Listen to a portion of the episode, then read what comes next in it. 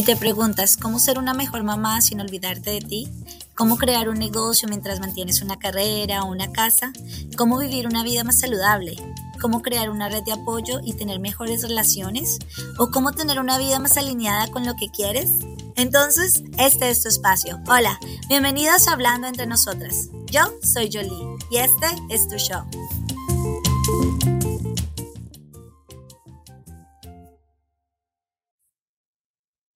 Hola a todas, bienvenidas a un episodio más. Hoy tengo una invitada muy especial. Ella es Erika Hoyos. Ella es contadora pública y ahora ella se encarga de ayudar a muchas personas a comenzar sus propias empresas y también ofrece muchos servicios. Y bueno, hoy nos va a contar eh, cómo podemos eh, comenzar una empresa aquí en Estados Unidos y también su camino y que la ha llevado acá. Hola Erika, ¿cómo estás?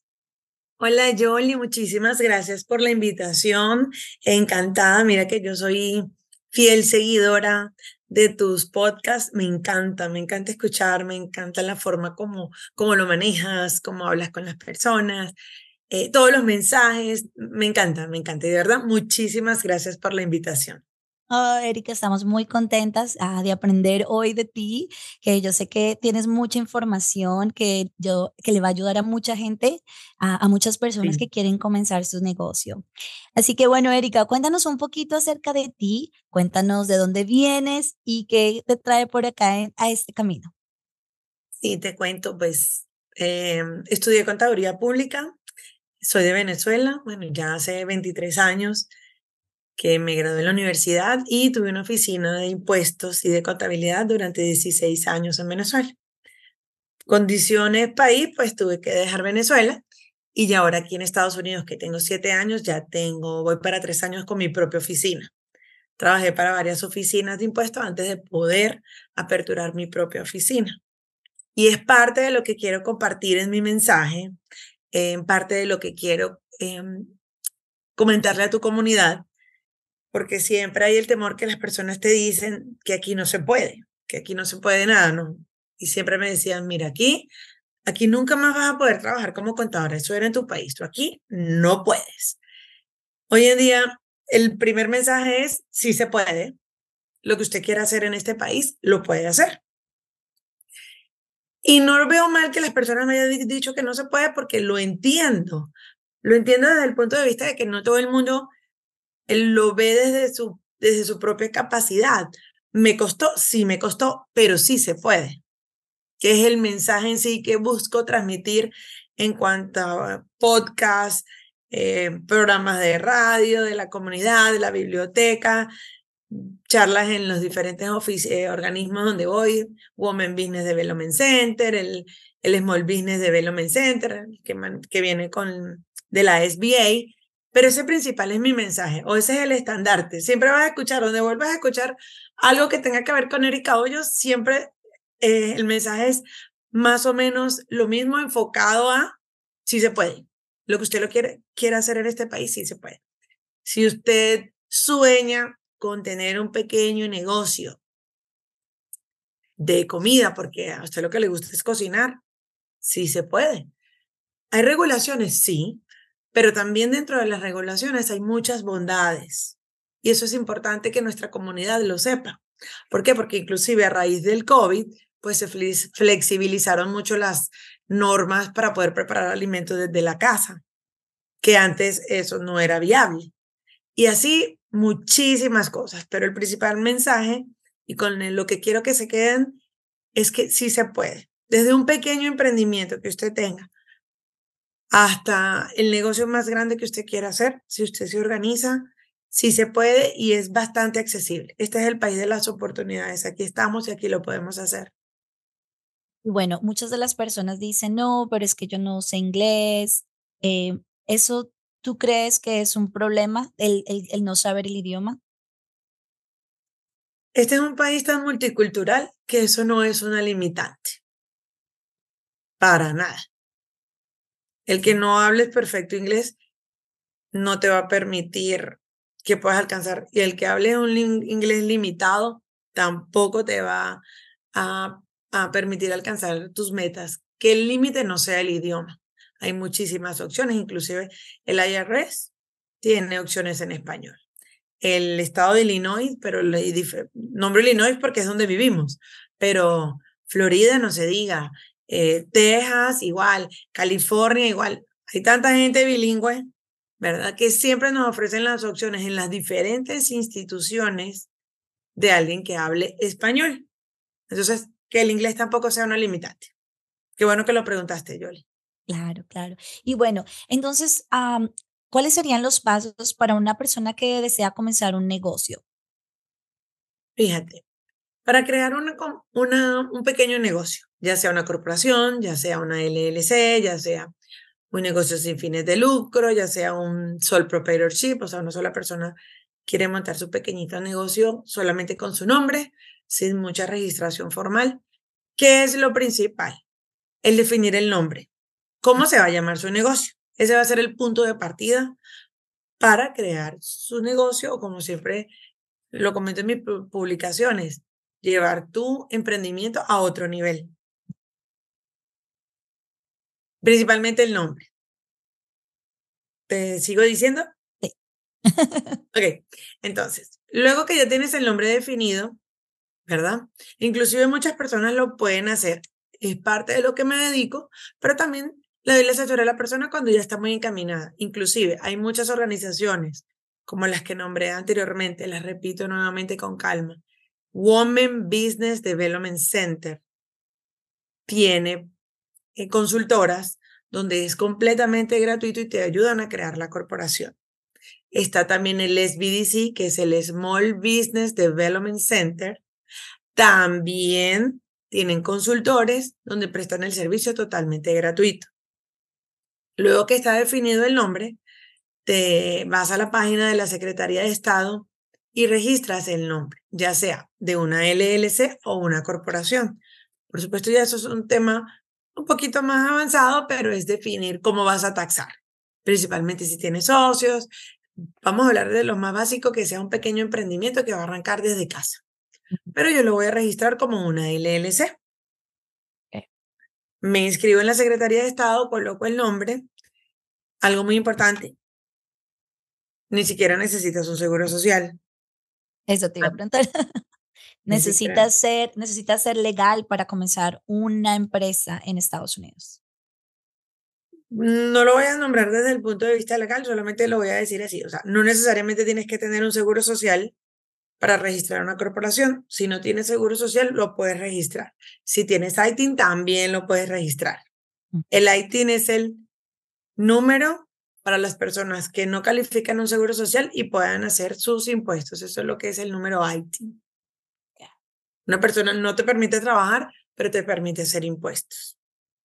Eso también lo tramitamos nosotros en la oficina. Les, tramitamos un número a la persona, no califica un seguro social. Bueno, te tramita su número ITIN y con ese número principalmente declara impuestos. Hoy en día le han dado muchas otras funciones la gente compra carros, le sirve para hacer un contrato de arrendamiento. Inclusive, el lunes estuve en un foro donde las personas con ITIN también les prestan para comprar una casa a 30 años, un mortgage, todo. Y eso, es algo nuevo, porque antes no lo hacían. O no, el número, ITIN, el número ITIN siempre ha existido. Sí, pero para comprar casas era, es algo nuevo. El programa debe tener menos de 10 años. Oh, wow, ok. Inicialmente, eh, un, en un tiempo, eh, la persona tenía que dar un down payment muy alto, 40% del valor de la casa. Eh, después bajó a un 30. Hoy en día es igual que una persona que tiene seguro social, mientras tenga buen crédito, con un número ITIN también puede comprar su casa. Oh. Tengo clientes que han comprado su casa con número ITIN. Con número ITIN. Sus declaraciones de impuestos, eh, las constancias de su ingreso y tienen su mortgage y compran sus casas. Cualquier casa de cualquier precio al que la persona califique, no tiene una condición. Puede comprar una casa de 300, 400 mil dólares siempre y cuando tenga como justificar que lo puede pagar. Y llegase a un punto importante donde las personas que llevan acá muchos años y, y son indocumentadas, eh, ¿cuáles son los beneficios de pagar impuestos? Eh, ¿Es importante que, paguemos, que paguen impuestos? Es muy importante, inclusive hay una publicación que lo tengo en, mi, en mis redes sociales. Toda persona extranjero que haga negocios en Estados Unidos, esté fuera o dentro de Estados Unidos, está obligado a declarar impuestos por los ingresos que perciba. Muy formal la respuesta, pero ahora te voy a dar un poquito en detalle. ¿Qué sucede? Si la persona tiene su propio negocio, porque con el ITIN puede abrir su propio negocio, ese negocio va a generar un ingreso, debe declarar los impuestos. Entonces, aquí no importa el estatus migratorio, aquí lo importante es declarar impuestos y es de suma importancia. Lo necesitas para comprar la casa y para estar dentro de todo cumpliendo con la ley fiscal del país. En este país, todo menos que debas impuestos. Sí, sí, sí, sí. O sea, de verdad que eh, eh, lo veo, la cultura fiscal y tributaria de este país. Aquí vamos todos por igual. Tenga documentos o no tenga documentos, usted debe pagar impuestos. Para eso, el IRS emite el número ITIN. Sí. ¿Sí? Sí. Y hoy en día, pues perfecto que le han dado oportunidad. Ok, usted tiene un número ITIN, crea su negocio. Si no lo tiene también, pero con el número ITIN ya creas tu negocio, generas ingresos, o sea, no tienes que, o sea, puedes trabajar dentro de lo que cabe porque el dueño del, el que tiene tu empresa tiene un número que es el IAN, el número para registrar la empresa, con el que la empresa va a taxar, entonces no tiene nada que ver directamente con tu ITIN. ¿Sí me explico? Sí, sí. Entonces la persona crea su empresa, genera dinero, genera fuente de empleo y paga los impuestos que les corresponde y gana igual dinero, pues se, de una u otra forma pues también progresa. Sí. Y supongamos las personas que tienen de pronto ya un negocio desde la casa y ellos dicen, no, pero yo no quiero, yo no quiero comenzar una empresa porque pues es debajo de cuerda, tengo que pagar, tengo que pagar impuestos y no vale la pena. ¿Cuáles crees que serían los beneficios de que ellos hagan una empresa? Eh, debes de, de tenerla, ¿cómo se dice? debajo de cuerda o debajo de la mesa. Sí, fíjate, tiene muchísimos beneficios. Te voy a poner el ejemplo más palpable que tenemos y de tiempo reciente. En tiempos de COVID, en tiempos de pandemia, que todos los negocios estaban cerrados, que no había ninguna forma de generar dinero, de trabajar, ¿verdad? Que mucha gente tuvo que reinventarse. Cuando las personas tenían, dieron tantas ayudas, tantos estímulos a los pequeños negocios para que económicamente pues la industria no pues no desapareciera. Cuando los negocios que estuvieron registrados formalmente que tenían un número IAN, tenían registrado en la, ante la Secretaría de Estado, inclusive habían hecho uno o dos años de declaración, el gobierno les dio ayuda. Si cuando la persona no está formalmente constituida o registrada, pues no califica para ninguna ayuda. Por supuesto, eso fue un, caso de un COVID, ¿verdad? De una situación y que fue relativamente reciente. El que estuvo registrado, el que había hecho ya su declaración de impuestos, pudo calificar a esas ayudas por parte del gobierno. Ese es uno de los beneficios principales y como más reciente que siempre me gusta comentarle a las personas cuando llegan a la oficina y me hacen, esa pregunta exactamente. Pero yo prefiero seguir trabajando desde mi casa y que la gente me deposite en mi cuenta. Usted puede seguir trabajando desde su casa, pero formalice su negocio, abra una cuenta de banco. Al usted ya tener su negocio, ya reservó el nombre, le aprobaron el nombre.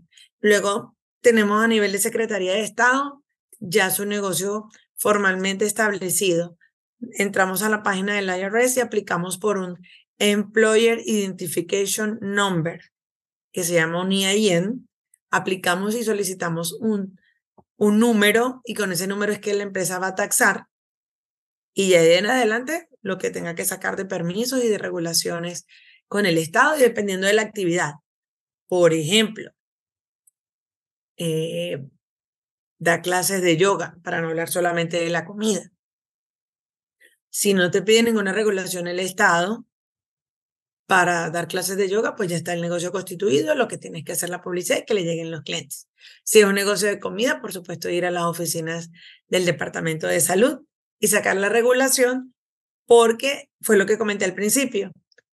A raíz de lo del COVID, hubo mucha flexibilización para que la gente pueda preparar alimentos desde su casa. Ciertos alimentos, no todos. Hay ciertas, ciertas cosas que, ciertos ingredientes, no recuerdo exactamente en este momento, que no pueden llevar tal comida si es preparada desde casa. Porque se descompone muy rápido, es lo que me han comentado muchas veces los clientes. Pero es así de sencillo como lo di. El nombre se registra en la Secretaría de Estado, eh, online se aplica por el, el número federal, que es el número de empleador que llaman, y ya con eso voy al banco y aperturo la cuenta. Separo mis finanzas personales de las finanzas de mi negocio. Esa es otra ventaja. No tengo mezclado el patrimonio personal con el del negocio. Recuerde que también estamos en el país de las demandas. Entonces, mientras yo más separado tenga lo personal con lo del negocio, pues mucho mejor. Por de mi pequeño negocio estamos hablando. Entonces, tú recomiendas que tengamos una cuenta aparte para el negocio. Eh, sí, es muy importante. Corriente de ahorros o no importa. Preferiblemente corriente, porque pues puedes emitir cheques, hacer los pagos al, a tus diferentes proveedores, hacer las compras para lo que, para lo que trabajas, pagar los, los, los utilities. Entonces siempre es preferible una cuenta de banco separada por cuestiones fiscales, para pago de los impuestos, por protección ante demandas, no mezclar el, el, el dinero personal con el dinero del negocio. Y eso también le da un poco de formalidad al negocio. Otra ventaja, luego que tengo la cuenta aperturada en el banco, estoy hablando tanto de personas con seguro social como personas con número ITIN, vas haciendo un crédito en el banco y puedes calificar. Hoy en día los bancos tienen infinidad de tarjetas de crédito para los dueños de pequeños negocios al 0% de interés. Por cierto tiempo. Sí, sí. Entonces, eso es un apalancamiento para el negocio. O sea, si me dan una tarjeta de crédito a siete meses al 0%, no voy a decir el banco para no hacerle propaganda al banco, pero hay un banco que, por ejemplo, da tarjeta de crédito eh, a la persona con seguro social o con ITIN que ya haya hecho como un historial y te dan una tarjeta de crédito del 0% durante ocho meses. Tú sabes todo lo que tú puedes avanzar con una tarjeta de crédito, ¿verdad? Para comprar materiales, eh, para comprar equipo para tu negocio y que en ese, en ese lapso de tiempo no tengas que pagar intereses. Eso es una muy buena ayuda. Pero porque tienes el negocio formalmente registrado, aplicaste por la tarjeta. Si lo llevas de, de manera informal, pues nadie como va a creer en ti, no te van a dar la oportunidad de darte ese pequeño financiamiento que para muchísimo sirve, ¿no? Para mucha ayuda. Sí. Y, y tú eh, nombraste dos, dos lugares que, que te decías que el Women, el Women... Es el Women Business Development Center. Hay una oficina en La Villita, hay otra oficina en Aurora, aquí en Aurora donde nosotros estamos. Son súper accesibles, son súper amigables. Antes de yo abrir mi, mi oficina, empecé a buscar recursos, eh, y conseguí muchísima ayuda, mucha información. Yo lo que quería o lo que yo necesitaba era información, que alguien me explicara eh, cuál era el camino correcto y hacia dónde dirigirme, ¿no? Porque, ok, manejo la parte contable, pero la parte inicial de cómo crearlo en ese momento todavía no lo manejaba. Claro.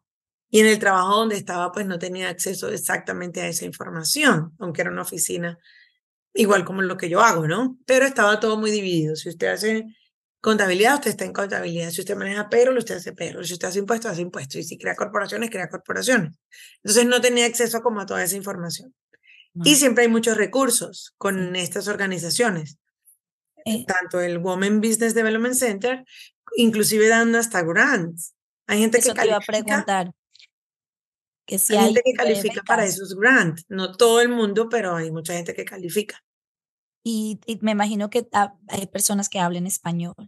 sí, sí, en, tanto en el Women Business Development Center como en, en el SBDC hay consultores de negocios que hablan español y son súper amables. Te digo porque yo pasé por todo, por todo eso. O sea, yo lo hago porque presto el servicio, pero también lo cuento desde el punto de vista de mi experiencia, que yo busqué recursos. Eh, ok, yo soy contadora, pero yo no sé, no sabía de marketing. Entonces, por medio del SBDC tenían consultores de marketing y son asesorías gratuitas, porque ellas son non-profit. Sí, sí. Y, y, yo hacía una consulta, en una semana hacía, si me había espacio, hacía hasta dos consultas. Ponía una un martes y en mi hora de break, en el trabajo, en mi hora de almuerzo, era que yo ponía las reuniones y yo me iba a mi carro, y a veces ni almorzaba, pero para mí era muy importante escuchar que me, cuando yo le decía, bueno, yo quiero abrir una oficina de impuestos. Entonces, ellos te empiezan a hacer preguntas, te van dando toda la asesoría, toda la orientación del marketing, cómo lo vas a manejar, hacia dónde lo vas a dirigir y todo en español y gratuito. Wow. Entonces, eh, buscaré la información en las páginas y las pondré en, en, la descripción para que las personas que ya están listos para dar ese primer pasito. Y bueno, también, ¿cuáles son los beneficios? Bueno, ¿qué debemos de, bueno, ya abrimos la empresa, eh, y yo sé que pues comienzan los nervios de que tenemos que pagar los impuestos el, el año que viene qué cosas debemos guardar, qué, qué, nos recomiendas. Ahí dice, no, es que tú puedes descontar la gasolina. ¿Cómo hacemos para tener esa contabilidad o cómo, cómo lo manejamos? Sí. Partimos del punto que la empresa ya creó su propia cuenta de banco.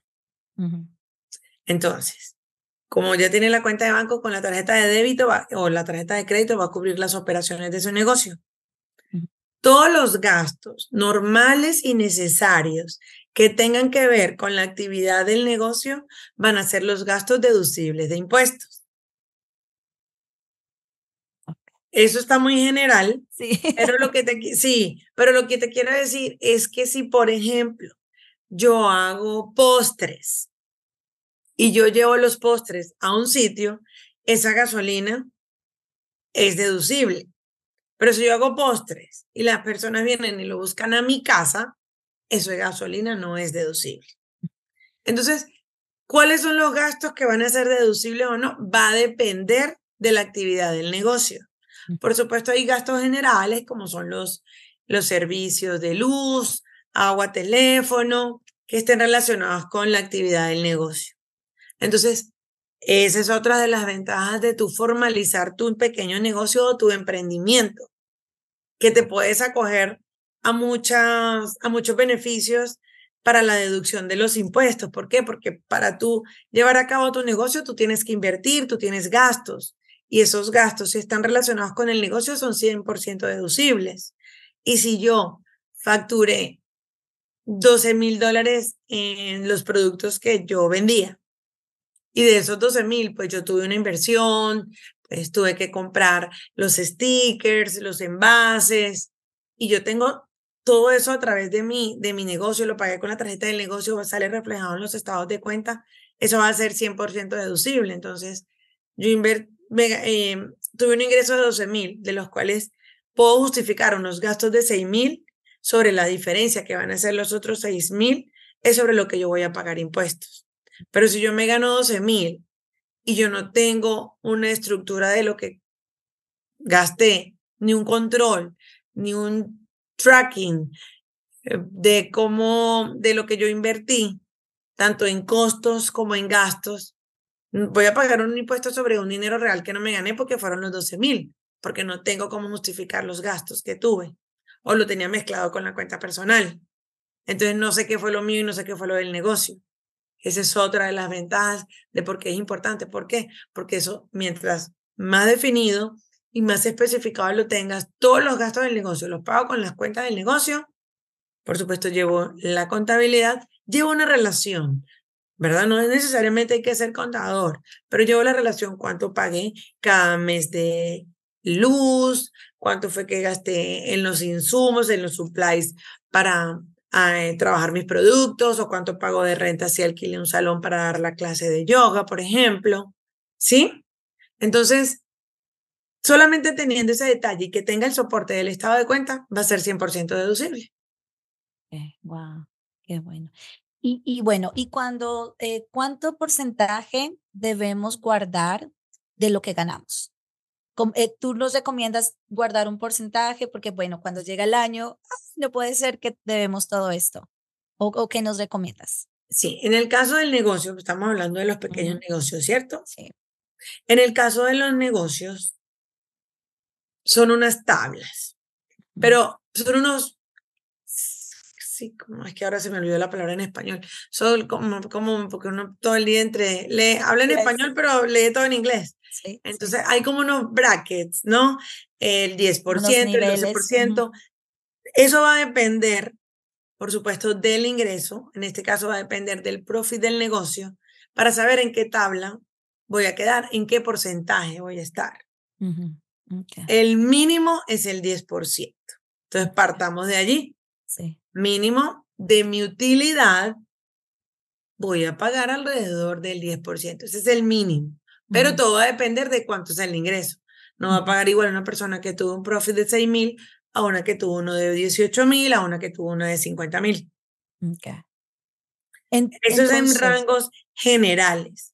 Pero siempre va a haber, mientras yo me más especificado, lleve mis registros contables y mis cuentas o pedir una consulta con el contador, no necesariamente tienes que llevar una contabilidad, pero pedir una asesoría con el contador, normalmente yo a mis clientes de pequeños negocios les doy un formato donde ellos van a colocar toda la relación de sus gastos para que ellos mes a mes sepan en lo que están gastando, ¿verdad? En lo que han invertido, para que sepan la utilidad que les va quedando. Entonces, a final de año, pues no, no vayan a quedar sorprendidos de la cantidad de dinero que tengan que pagar de impuestos. Todo es cuantificable, ¿no? Cuantificable. ¿Y tú crees que es importante guardar, guardar un poco del dinero que uno tiene para estos impuestos? Em, ¿Qué nos recomiendas? Sí. ¿Qué les digo yo siempre a mis clientes?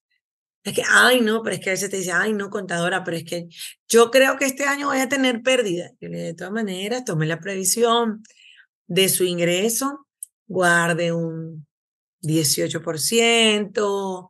¿Por qué? Porque acuérdate también que algo importante, yo vivimos en un estado que pagamos impuestos. Mm. Entonces está, el, ¿cómo es? Está el IRS y también está el estado de Illinois. Entonces acá quieren que darle su parte. Yo hablé en general del, del, federal, que la tarifa mínima es el 10, ¿verdad? Pero el estado de Illinois, a título personal, la tarifa es el 4.95. Entonces, ya hay otro, ya ahí si vamos sumando, ya vamos por el 15%. Entonces, siempre es bueno que la gente tome una previsión y del ingreso bruto, el que todavía no le ha descontado los gastos, guarde un porcentaje. Pudiera ser ese 10%. ¿Por qué? Ay, que es que el negocio no me da para guardar esa base, pues le aseguro que si hace el esfuerzo y lo guarda, cuando le toque hacer la declaración de impuestos, pues hasta dinero le va a sobrar y le sirvió de ahorro. Sí, sí, sí, sí, exacto. Sí. Y, y bueno, eh, eh, ¿qué pasa con eh, si queremos de pronto tener personas, personal en nuestra empresa? ¿Cómo se maneja la parte de contratar personas? De pronto que solo tienen el IT number, el número de IT, ¿se puede? Lo puedes contratar como un subcontratista. Acuérdate que un IT no es un permiso de trabajo. Ok. Entonces, puedes contratar a una persona que te preste un servicio, no mm. que sea tu empleado. Okay. Porque la persona no tiene permiso para trabajar. Mm. Entonces, ¿sabes? Esa misma persona con IT, entonces crea otro pequeño negocio, entonces de negocio a negocio le paga. Mm, ok, ok. Para que no quede como eso de que la persona no tiene seguro social, como le tengo que, si fuese mi empleado y cumple mi horario, le tengo que hacer todas las deducciones correspondientes de seguro social, de impuesto federal, de Medicare y del estado de Illinois. Mm.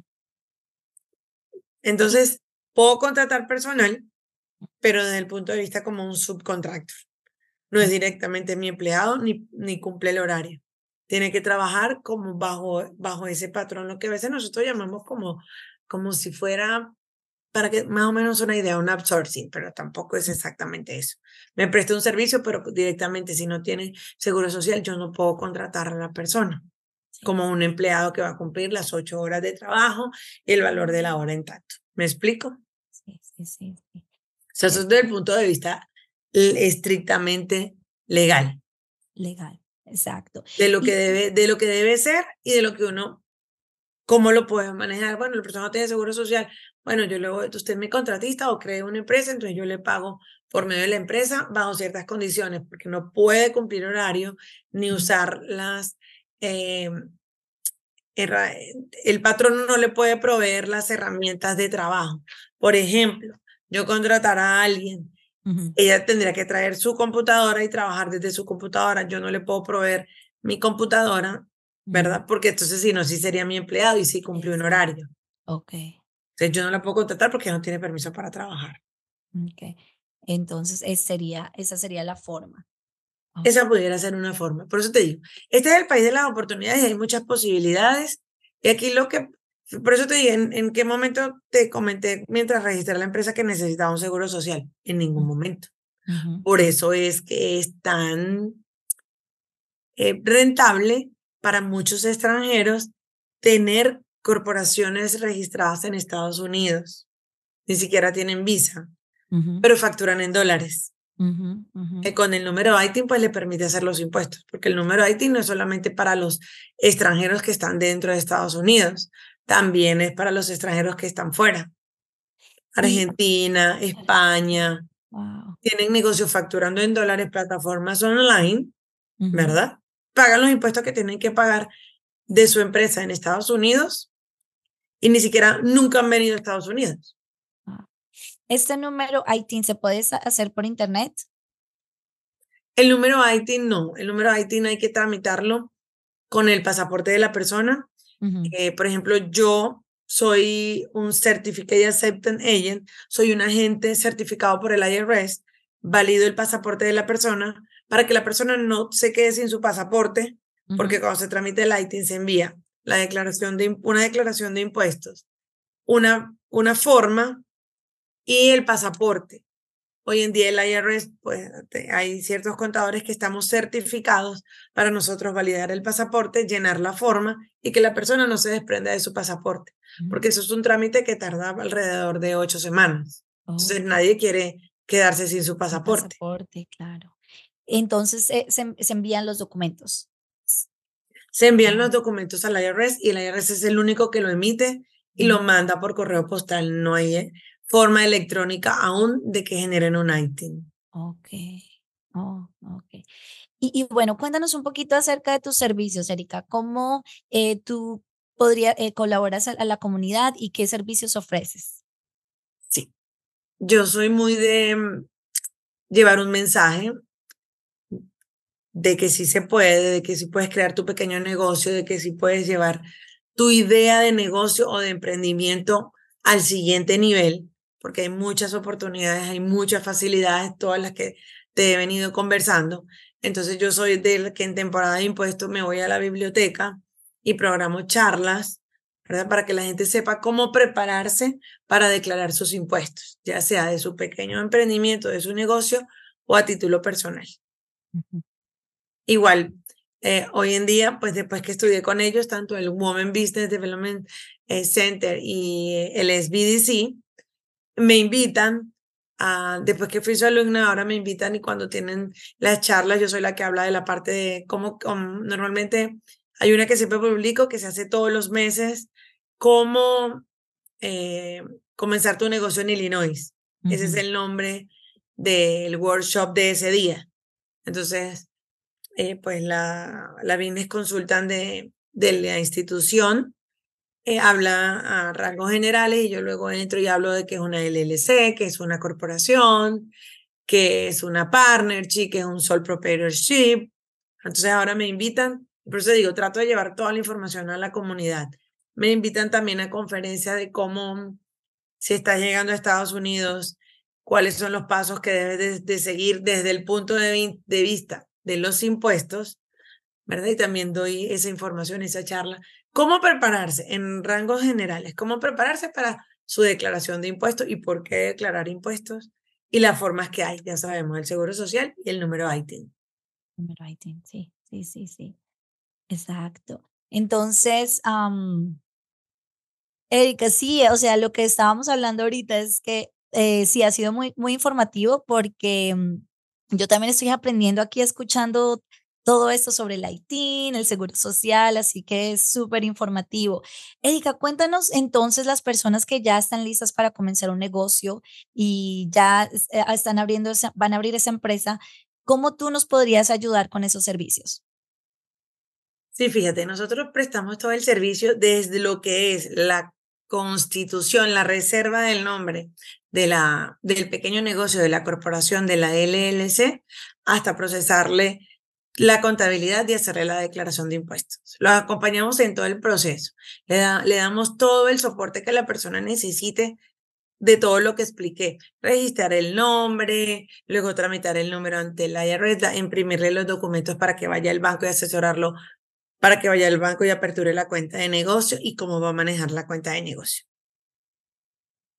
Es relativamente accesible a efectos, eso es importante, a, efectos de, de oficinas, el número federal es gratuito en la página del IRS y en la Secretaría de Estado, lo que cuesta registrar tanto una LLC o una corporación, el, el fee que cobran las oficinas del Estado son 150 dólares. Eso es importante para que la gente también sepa.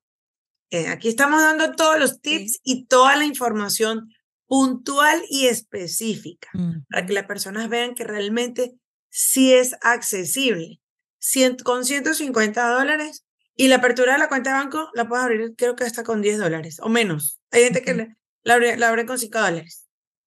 La cuenta de negocios. Entonces, es muy accesible. O sea, no es, no es un trámite que cueste mucho dinero. Bueno, ya el caso de una asesoría, pues por supuesto ya eso tiene honorarios profesionales, pero la misma persona puede entrar a todas esas páginas y hacerlo. Y fíjate que es relativamente muy económico, pues 150 dólares en lo que preste su servicio de unas clases ya recupero la inversión inicial. Sí. Cuando tú tienes, eh, bueno, yo sé que ahorita tocaste un poquito ese tema, cuando tú tienes una, un, una empresa por internet, necesitas también tener la empresa. Sí, porque inclusive para abrir la página web, tú necesitas, ¿verdad? pagar por ese dominio y tienes que tener, ah, si vas a vender algún producto por internet, una cuenta de banco donde la gente cuando pague con la tarjeta, ese dinero vaya a tu cuenta de banco por medio de unas plataformas específicas. Pero un negocio igual esté registrado en internet, de en tu casa o en un local comercial, lo correcto es que esté registrado es parte de lo que venimos hablando de darle la formalidad. La formalidad. explico? Sí, Claro, porque si yo solamente, por ejemplo, con, eh, alquilo, rento un espacio y doy clases de yoga porque ya tengo las alumnas, pues ok, las alumnas me, voy a, me van a pagar y voy a tener pues eh, eh, el ingreso. Pero ¿cómo crezco el negocio si no lo tengo registrado, si no pago impuestos por mi pequeño negocio? que no va a ser mucho el impuesto porque me puedo deducir los gastos de la renta del negocio, la publicidad, el marketing en lo que invierta para que la gente sepa. Entonces realmente voy a ver la ganancia y el impuesto que voy a pagar realmente no va a ser muy alto, ni va a ser mucho. Y, y, bueno, supongamos que ya la gente, hay, hay varias gente que ya tiene su negocio y de pronto ese es el primer año. Eh, eh, ¿cómo, usted, ¿Cómo tú los podrías ayudar eh, cuándo se empiezan a llenar los papeles para los impuestos de la empresa, qué se necesita. Muy importante. Los, la temporada de impuesto empieza aproximadamente cuando el IRS anuncia es cerca del 20 de enero hasta el 15 de abril, tanto para el LLC como para corporaciones. Por supuesto, tiene unos deadline. Las LLC hasta el 15 de marzo, las corporaciones es hasta el 15 de abril hasta el, el, ¿cómo es? El día 15 del cuarto mes, ¿verdad? Entonces, esas son las fechas límites. Pero también hay sus bondades. Si no alcanzó a hacer su declaración personal o de negocio, el IRS me permite aplicar por una extensión y me dan seis meses más para presentar la declaración. No para pagar, que a veces la gente cree que la extensión es para pagar pero lo correcto es, la extensión es para presentar la declaración de impuestos ah, de forma electrónica ante el IRS. Entonces, ¿qué es lo que yo siempre le digo? Justo estamos en una temporada del año, lo que es octubre, noviembre y diciembre, es donde uno hace la planificación con el cliente, donde uno le presta la asesoría, eh, estás pendiente de llamarlos o que ellos te llaman y te hagan las consultas y le digo, mire sus números, el que lleva la contabilidad regularmente eh, conmigo en la oficina esta es la época cuando yo lo llamo, mire, eh, para el mes de octubre sus, su profit está en tanto, entonces vamos a aplicar algunas estrategias y empezamos a trabajar todo lo que es el tax planning para que la persona se prepare para el pago de los impuestos o pueda hacer algún, eh, voy a aportar a mi fondo de retiro para que me baje lo que me corresponde de pagar impuestos. O sea, es, bueno, eso sería otro, otro capítulo del podcast de todo lo que es el tax planning para pagar menos impuestos mm, de manera legal. Entonces, en vez de yo pagar el impuesto, bueno, pongo el dinero en, un, en el foro 1K y entonces ya ahí puedo deducir más de mis impuestos porque estoy aportando para mi retiro. Bueno, y así, muchas O sea, como, como negocio, yo puedo, yo puedo tener un dinero para mi retiro y, y puedo aportar, y eso no, no es con impuestos, le quitan el, el Es libre, de, es libre de impuestos. Hay dos formas de, de crear las cuentas de los fondos de retiro. Una que te quitan los impuestos eh, cuando haces el aporte, ¿verdad? Y hay otra que te quitan los impuestos ya cuando vas a usar el, el, dinero del retiro. Ok, sí, tenemos que continuar eh, con este. Y bueno, supongamos que las personas que nos están escuchando ya tienen su negocio, pero no han hecho el, la empresa y supongamos que dicen, no, ah, después de escuchar el podcast voy a hacer mi empresa, eh, lo que ganaron en este año lo pueden poner en la empresa así ya así la hayan hecho este mes o ya no, cuenta. No, ya en ese caso, que ¿cómo le tocaría hacerlo a la persona tal cual como dices el ejemplo? Dentro de sus impuestos personales declararía ese ingreso que percibió por su pequeño negocio, mientras lo formaliza, porque lo tiene que declarar todo el ingreso. Mm. El ingreso, los costos y los gastos. Ok. Entonces sí puede deducir, pero sería en... Sí puede deducir, pero tiene que, como vamos a incluir ingresos, también vamos a descontar los gastos, pero sí tiene que declararlo. ¿Por qué? Porque tuvo un ingreso adicional y todos los ingresos se declaran, como dije al principio. Por eso lo ideal es que apenas registre la empresa, aperture la cuenta de banco. Pero supongamos que no sabía y que se enteró hoy al escuchar este podcast. Bueno, vaya corriendo, registre su corporación, llámenos, nosotros le podemos ayudar y crea su, su pequeño negocio, su LLC, apertura la cuenta de banco y empieza a darle movimiento a su pequeño negocio. Wow, qué, qué, qué buena información. Y una, una pregunta más. Ah, supongamos las personas que tienen una casa para renta, como tú decías, eh, de pronto, bueno, o yo vivo ahí y rento. ¿Eso también es como, como un negocio? Sí, de eso, volvemos al, punto de partida, debo pagar y debo declarar todos los ingresos que gano. Ya, una cosa es declarar, otra cosa es pagar.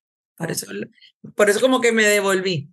Debo declarar todo el ingreso que percibo de todas las fuentes que provenga. Ok. ¿Sí? Y si yo, de mi misma casa, yo rento el segundo piso, ¿verdad? Entonces, ese ingreso yo también lo tengo que declarar. Inclusive eso tiene su schedule definido en la declaración de, impuestos. Para las personas que rentan, hay un schedule y cuáles son los gastos que van a poder deducir y todo. Todo está definido, detallado. Es fácil cumplir la ley desde el punto de vista, nosotros que venimos de países de Latinoamérica, es, aquí es muy fácil cumplir la ley y que no te salgas porque todo está definido. No hay motivo para que digas que no entiendo la ley, es que no, es, no, no lo definen bien, no. Aquí está todo definido. Si tengo un vehículo en mi negocio, hay una publicación donde me dicen que el gasto de la depreciación por el desgaste de mi vehículo es deducible. Si trabajo desde mi casa, hay una publicación que me dice qué porcentaje puedo deducir de lo que pague, tanto de renta o de mortgage de mi casa. Porque uso para hacer mi negocio uso parte de mi casa o parte de mi garaje. Ok. Entonces, hay que pagar, no se necesita empresa para eso. No se necesita empresa. Pero siempre mi recomendación o parte de la asesoría que le brindo a mis clientes, registre una corporación porque llega a haber una demanda y puede perder hasta la casa.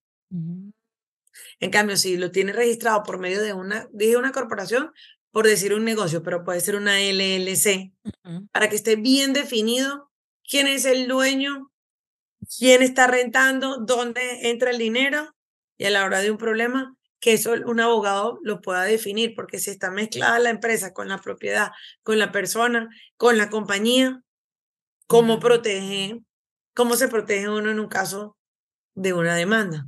Entonces, crear las corporaciones tiene muchísimas ventajas. Créditos en los bancos, para redondear las ideas. Formalizar el emprendimiento, créditos en los bancos, posibilidad de, de ampliar mi mercado de negocio, de calificar para grants y protegerme de demandas. Entre muchísimos otros, pero por nombrar unos cuatro o cinco. Ah, y, y, bueno, y para terminar, el, estamos hablando de el LLC y la corporación. ¿Cuándo es una buena idea irme por corporación? Sí, fíjate, ahí ya es, ya es una pregunta que la respuesta solamente va relacionada dependiendo del tipo de negocio, Yoli. No te puedo definir en este momento, mira, haz una corporación por esto o haz una LLC por esto. Tiene que ver mucho con la actividad del negocio. Porque ambas tienen sus beneficios fiscales.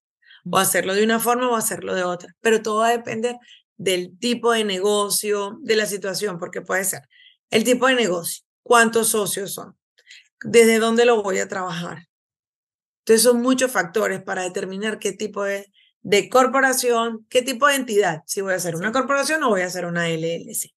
Son una corporación tiene socios, gente que va a invertir y o es dependiendo. También hay personas que pueden tener la corporación y ser una sola persona. Mm. Tengo casos de clientes que tienen un restaurante y él es el único dueño del restaurante, entonces lo creo como una corporación. Bueno, ya vino de ahí, luego implica lo que es el payroll, lo que nosotros llamamos la nómina, pero él es el dueño de la corporación y él se asigna un sueldo.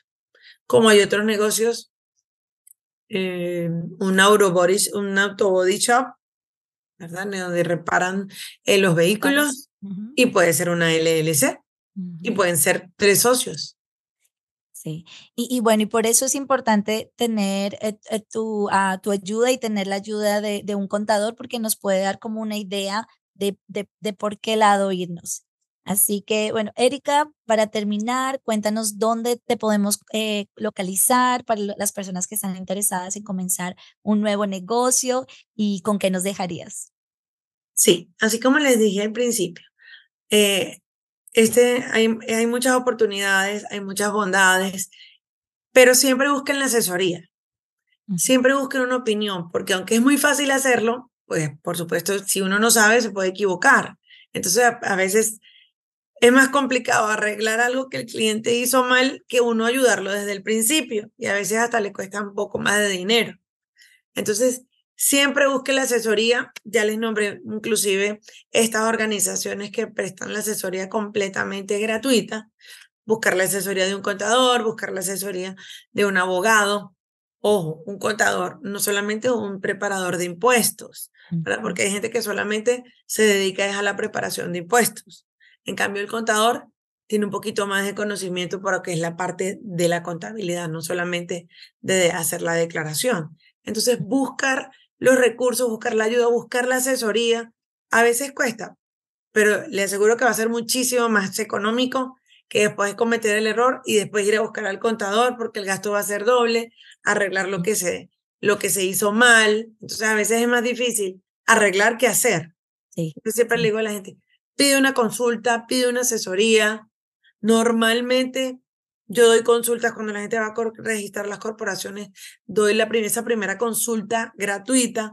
¿Por qué? Porque la gente necesita organizar sus ideas. Entonces ellos vienen a la oficina, le doy una consulta de 60 minutos donde me dice, mire, yo quiero hacer este negocio. Yo le explico, bueno, este negocio lo tiene que hacer así, así, así, la corporación, los LLC, aperture la cuenta de banco. Tienen ya esa asesoría, les doy las herramientas y ese va a ser el punto de partida. Normalmente, pues luego vienen y lo hacen, ¿no? Porque uno les dio toda la información. Entonces, la gente confió en la información que le dimos, creyó y vuelven a la oficina. Entonces, estamos a la orden, ¿verdad? Mi oficina, eh, tengo dos locaciones nuevas. Mi oficina principal está en Aurora, ¿verdad? Eh, le voy a dejar aquí igual mi número de teléfono. Y tengo una oficina cerca del Midway, sobre la 63, y una oficina que estoy aperturando esta semana en el suburbio de West Chicago. Entonces, me pueden ubicar en tres partes. Estoy relativa, traté de estar relativamente estratégica eh, en, la, en la ciudad, en los alrededores de la ciudad. mi número es 630-506-7979 y en las redes sociales, tanto en Facebook como en Instagram, el nombre de mi corporación es Mundo Financial. Por ahí siempre me van a conseguir algo, publico siempre algo de información, eh, comparte, comento también cuando estoy haciendo un curso, que estoy normalmente actualizándome, buscando información, tomando clases, training. Siempre estamos como en constante actualización porque estas leyes de los impuestos son muy cambiantes. Sí, sí, así es. Así es. Y Erika, ¿y las personas que están fuera de, ah, de Illinois también las puedes eh, em, ayudar? Sí, normalmente constituimos corporaciones, eh, no se necesita una licencia especial en los 50 estados. Una que otra regulación que pueda haber California, que a veces tiene todo diferente a todos los otros 49 estados, pero normalmente ayudamos en todos los estados de todos los estados. Ay, qué lindo. Así que chicas, eh, eh, conéctense con Erika. Y Erika, estoy muy contenta de haber compartido este espacio contigo. La verdad que fue súper informativo. Yo sé que este va a ser el empujoncito que muchas chicas necesitaban para abrir su propia empresa. Espero que sí, espero que sí, que, que haya sido una información valiosa y que sea como el paso que te faltaba para poder decidirte y arrancar tu negocio, que sí se puede. Exacto, sí se puede.